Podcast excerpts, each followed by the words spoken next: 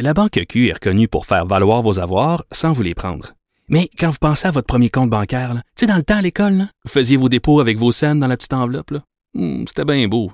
Mais avec le temps, à ce compte-là vous a coûté des milliers de dollars en frais, puis vous ne faites pas une scène d'intérêt. Avec la Banque Q, vous obtenez des intérêts élevés et aucun frais sur vos services bancaires courants. Autrement dit, ça fait pas mal plus de scènes dans votre enveloppe, ça. Banque Q. Faites valoir vos avoirs. Visitez banqueq.ca pour en savoir plus.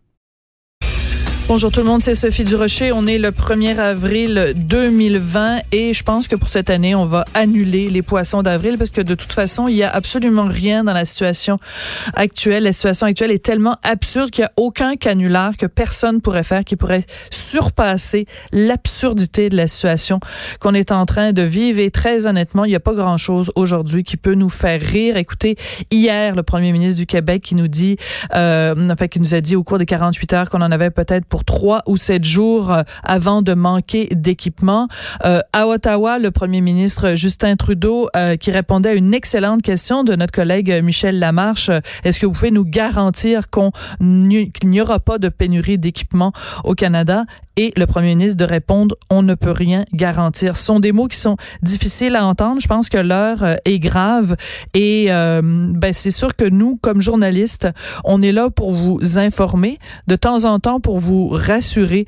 Mais je vais être très honnête avec vous, euh, ces temps-ci, les nouvelles sont pas très rassurantes. On va tout de suite aller rejoindre mon collègue Vincent Dessureau avec euh, les toutes dernières informations.